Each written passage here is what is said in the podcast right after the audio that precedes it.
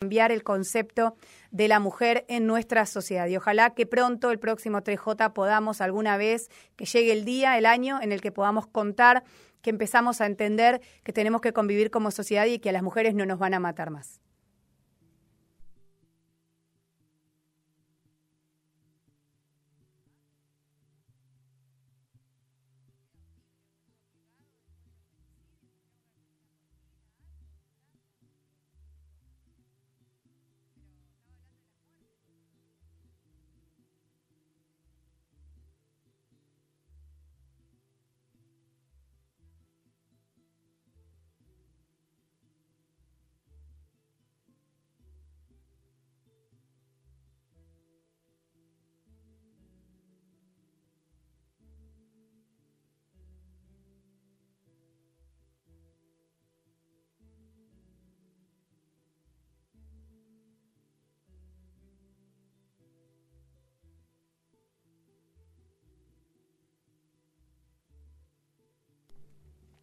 Bueno, 9 y 34 de la mañana de este día jueves, que empieza a estar soleado, 8 grados la temperatura ahora en la ciudad de Concordia. Y cuando digo jueves, digo tiempo, momento de saludar y de recibir en la mesa de tarea fina a nuestro columnista especializado de los jueves, al señor Carlos Marcelo Rodríguez. Muy buenos días, Carlos, ¿cómo va?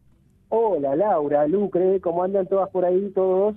¿Qué tal? Muy bien, ¿cómo va todo? ¿Qué tal la mañana?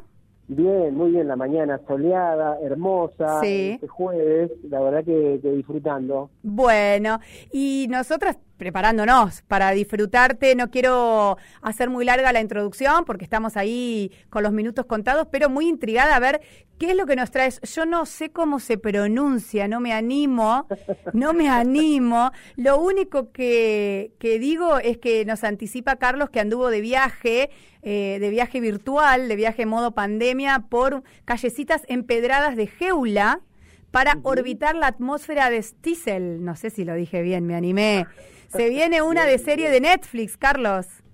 Total, vamos a hablar de, de que es, eh, que, eh, a ver, es, un culebrón atrapante, ¿viste? está muy bien hecha, abarca la, las biografías sentimentales de, de, hombres, mujeres, niños y niñas de la familia Stiesel, justamente, eh, que es un núcleo ultraortodoxo del barrio de Geula, en Jerusalén, en el que más del 20% de los habitantes de allí viven bajo el umbral de la, de la, de la pobreza y precisamente por la dificultad de conciliar el trabajo remunerado, tradicional, que todo el mundo puede llegar a tener o estudiar con una vida consagrada al estudio o a una lectura rigurosa de la ley sagrada. Sumergirse en la trama de Stiesel va por el lado de una experiencia eh, del judaísmo estricta, eh, autosuficiente, segregada, al punto de que esa ultraortodoxia vive alejada no solo del judaísmo laico, sino también del ortodoxo moderado. El alejamiento lo es también del Estado y del sionismo, percibido como una aberración, como la asunción por parte de humanos de una voluntad que no corresponde a los humanos. Se mezcla todo el tiempo la cuestión eh, dioses y humanos, pero también es un objeto poseedor de una sensualidad difícil de explicar, y todo el tiempo queremos saber más. Vamos por eso.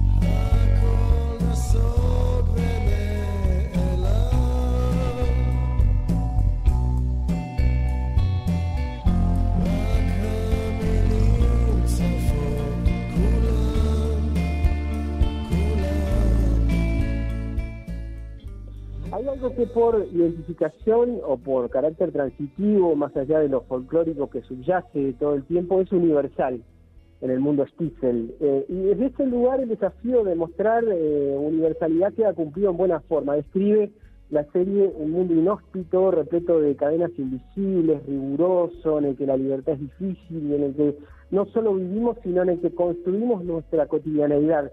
Nuestra desgracia o más comúnmente nuestra felicidad. Acá hemos nacido en Geula, en Nueva York, o en Concordia.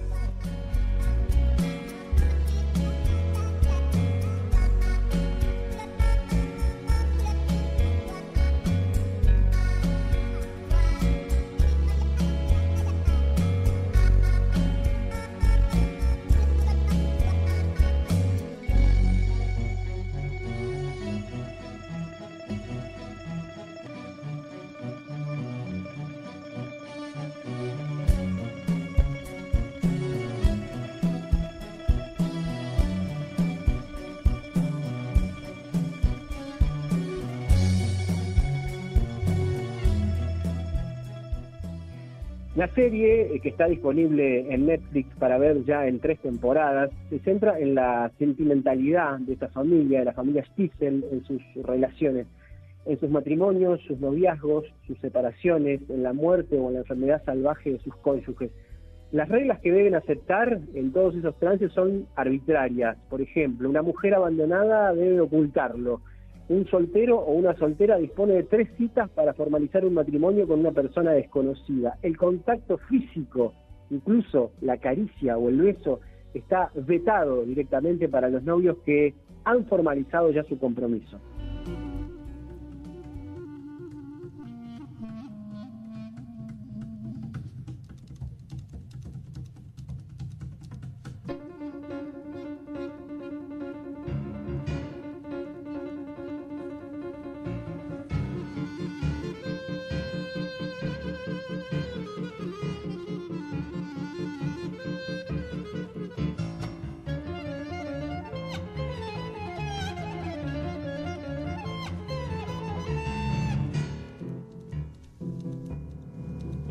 Otro de los puntos altos de Stiesel es el arte eh, a través de la pintura.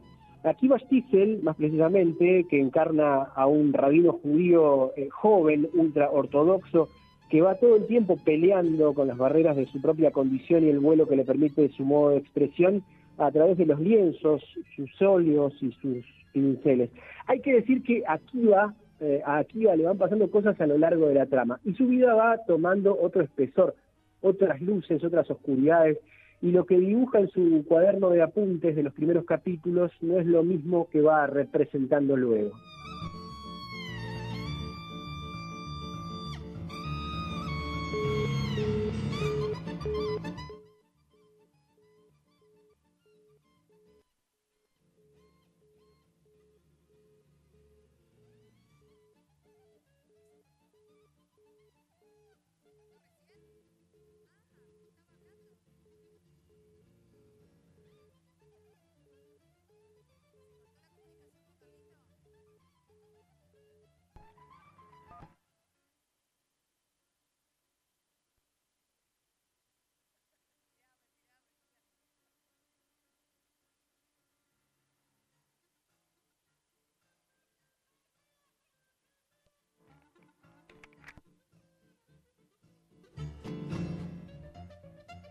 La mirada de Akiva te conmueve todo el tiempo, querés meterte en la pantalla para abrazarlo, lo ves ahí vulnerable, barbado, con su sombrero amplio y sus rulitos cubriéndole las sienes.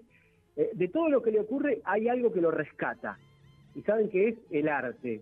Es que el está atravesado por el arte, y para capturar esa presencia imponente, así como el desarrollo de Akiva como artista, el equipo creativo de Stiesel recurrió a dos artistas israelíes diferentes. Menachem Halberstad, que es dibujante e ilustrador principalmente de libros para niños, y Alex Tubis, que es pintor y profesor de la Academia de Artes Belasel en Jerusalén. Cada uno creó obras que ejemplificaron el talento y la inclinación del personaje, de Akiva, por los colores dramáticos, llegando a retratos melancólicos y pinturas al óleo casi impresionistas dignas de un Velázquez y perdón por la profanía de no nombrar un referente judío en la materia, es que para describir el arte a veces me gusta hacer lo mismo que cuando cocino, que te tropieces con un crocante cuando venías paladeando la crema.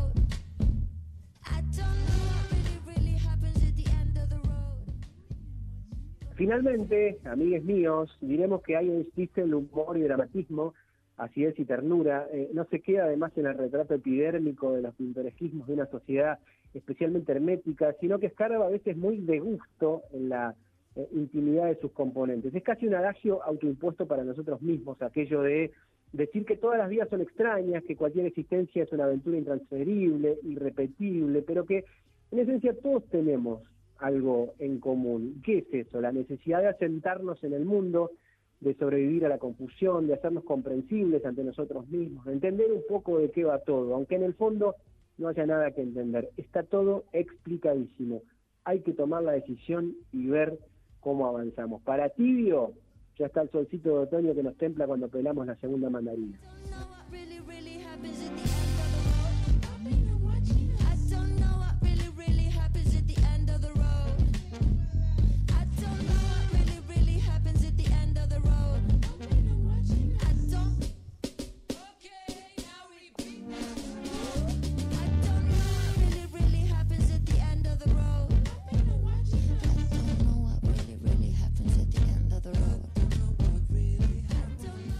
Bueno, ¿cómo estamos con las mandarinas? Eh? Es un tema recurrente. Eh, ¿Se nos puede llegar a atragantar un poquito la mandarina con la serie? Carlos, no la vi. Pero, ¿cómo lo ves? Sí, capítulos que no, pero sí, mm. la mandarina, la mandarina va con todo, Lau querida. Sí, la mandarina va con todo. Por bien que la mandarina no, existe. No, vos sabés que me quedé impactado un poco con este dato que dabas al principio. Ya me atrajo, digo, eh, compro esta serie que vi que está en Netflix, que ha sido comentario de, de varias personas, ¿no? Este dato puntual que das, ¿no? Cómo eh, que, esta familia y este grupo de personas, este 20% de habitantes de este lugar, vive bajo el umbral de la pobreza justamente porque es incompatible las exigencias del mercado laboral actual con las exigencias de, su vida dedicada al estudio, ¿no? De la ley sagrada. Me, me imagino que debe ser muy interesante ver cómo aborda la serie esta especificidad. Tremendo. Y hay momentos en donde también eh, se ponen en debate sus propios argumentos cuando, por ejemplo, una familia no tiene cómo sostener su diario transcurrir. Claro. La que lleva el sustento es la, la mujer porque es profesora, porque trabaja en una escuela, ponele. Y cómo eh, se produce ese choque entre lo que... Lo patriarcal, claro. Claro, el, rabino cuenta en la yeshiva, que es donde va a estudiar la Torah, que en la casa se hace y se dice exactamente lo que lo que él quiere y lo que él implica. Pero cuando llega a la casa el trato es otro totalmente distinto viste hay como un sostener la imagen claro. Eh, todo todo el tiempo. Está buenísima es apasionante. A ver es una serie súper austera no tiene persecuciones no tiene tiros no tiene nada. Es, es muy chiquita muy bien hecha y se nota mucho el cambio de presupuesto entre la primera temporada y la segunda ya con la tercera porque qué pasó la serie empezó como una serie pequeña de la televisión judía, de la televisión hebrea, luego la compró Netflix y se nota ya el presupuesto en cuanto a grano de filmación, a cámaras y todo que ya hay en la tercera temporada, pero lo que tiene de bueno que es sin perder toda la parte discursiva eh, que, se había mostrado en las dos primeras temporadas. Están las tres ya listas para, para ver en Netflix. Y Carlos, no podía pensar, no podía dejar de pensar, digo, la referencia de Poco Ortodoxa, que es así la vi, que también fue otra de las series que tuvo gran audiencia en Netflix, que abordaba esta cuestión de el ortodoxo en el judaísmo, eh, desde, desde el punto de vista y desde el caso de vida real, digamos, desde la historia de vida real de una joven ortodoxa, no ya en Israel, sino en un barrio ultra ortodoxo de, no me equivoco, Nueva York. De Nueva York, sí, de las afueras de Nueva York. De Brooklyn, no me salía el barrio, de Brooklyn. De Brooklyn. ¿Qué, qué ahí, digamos, va por ese, digamos, podemos compararlas, va por ese lado? ¿Qué, qué relación, qué similitudes encontrás y qué diferencias?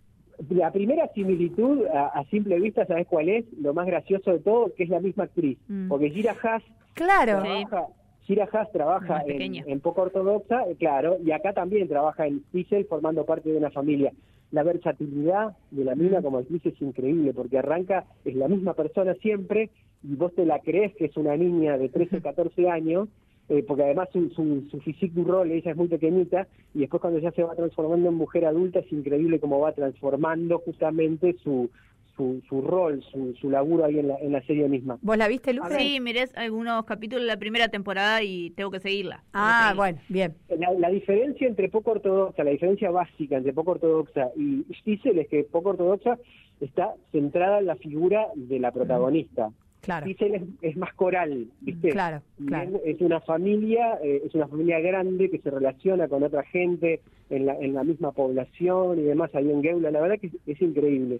Déjame decir brevemente la música que fuimos poniendo, eh, apareciendo por ahí. Avi Beleli, que es el compositor de la banda sonora original de la película, estuvo sonando, también sonó el dúo Lerner Mobileski, eh, César Lerner eh, y Marcelo Mobileski, que han hecho mucha música klezmer, música típica judía aquí en Argentina, y cerraba la columna Nova Eres, que es una nueva figura de la, de la música eh, judía. Si bien no tiene que ver con la banda sonora de Stiesel, la queríamos incorporar porque viste que uno le pica el bichito de la curiosidad y me puse a investigar a ver qué suena en Israel por estos días y Nova Eres es así como una especie de Nati Peluso este, de, allá de, de, Jerusalén, así que la queríamos incorporar también. Bueno, excelente, Carlos. Tomo la recomendación. Lucre ya la había visto. Eh, tenemos mensajes para compartir con Carlos. Que, dale, dale. justamente nos cuentan. Dice a Carlos le contamos que hemos visto y disfrutado enormemente de esta serie. Una propuesta diferente pero con la intensidad de los mundos internos que atraviesan todas las culturas y los pueblos. La serie muestra con respeto, el arte es una constante que atraviesa la pantalla. Todo es bello. Así que bueno, un oyente que también, eh, un oyente que también ha visto esta serie y, que la también recomienda. recomienda. Exactamente. Bueno, también llega otro mensaje, dice al principio un poco lenta, un poco aburrida, pero después te enamorás de los personajes, dice este otro mensaje, especialmente de Akiva. Mm. Es una película, es una serie austera, eh, insisto. Eh, por ahí lo que dice el oyente o el oyente tiene razón. Es, para los parámetros de, nuestra televisión habitual o de lo que estamos habituados a ver, es un poco lenta. No nos olvidemos también que hay todo, hay, universos de televisiones de distintas partes del mundo que nosotros desconocemos y que para nosotros son totalmente diversos desde este punto de vista, pero que también a veces tienen sus versiones. Por ejemplo, la televisión judía, que ahora despunta con poco ortodoxa, también con Stiesel, eh, hace años de años había eh, popularizado eh, en terapia, que fue aquel ciclo que también tuvo su versión sí, argentina. Sí, con Diego este, Peretti. Total, total. Es verdad, era de Israel, tenés, tenés razón. Exactamente. Nosotros le mandamos chiquititas y ellos nos mandan Stiesel. Sí. o en terapia, que era brillante. Acá justamente nos dicen, repitan bien el nombre de la serie, por favor. Stiesel, S-H Stiesel. Stiesel. Muy bien. Bueno, excelente entonces el, la recomendación de hoy, Carlos, y no sé si vamos a dar un anticipo. Yo ayer medio que no aguanté y me cebé y tiré un misterioso que no vamos a develar hoy, por supuesto, pero un anticipo que eh, daba cuenta de lo que vos me contaste, que vas a, a tener un contacto con una persona que va a ser protagonista de alguna próxima columna de de, de, Carlitos acá en Tarea Fina. No sé si va a ser para la semana que viene, si querés que hagamos algún anticipo. Eh, frename porque sigo y lo digo. No, no, no, no, no des más. Yo, te dejo, yo doy libertad, Laura. Yo, viste, es así. Algunos datos. Algunos datos, ¿podemos tirar algún anticipo? No sé. Un papá, cuéntame otra vez. No, no, eso no, más que, más que, más que misterioso lo dijiste, Carlos. Va, por, los, por ahí nosotras porque somos muy fanáticas, Lucre, y, conocemos la, la historia, digamos, pero no sé, vas a tener en exclusiva un contacto, una entrevista con un cantautor eh, español. Exacto.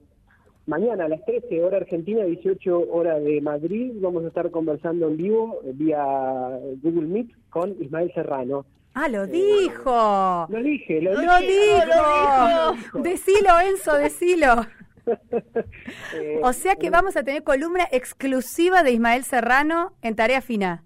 Sí, sí, porque de hecho la, entrevista va a ser especialmente hecha para, para la columna y posterior podcast eh, de, la radio pública de Tarea Fina allí en Spotify, así que seguramente, digo, a ver, tenemos una charla prevista de unos 20 minutos, media hora, va, va a dar, esperemos, para, para armar un par de columnas Así que Ismael Serrano va a estar conversando con nosotros eh, mañana vamos a grabar eso y después, bueno, recurriremos a las buenas artes de Leo y de Mauro para que quede digno de presentar al aire. Va a quedar perfecto, no tengo dos. Lucre, Lucre, vamos a ver el papelón que me hacía ayer, porque me decía, ay, decile que me mande un saludo. Decía, yo digo, Lucre, no seas papelonera.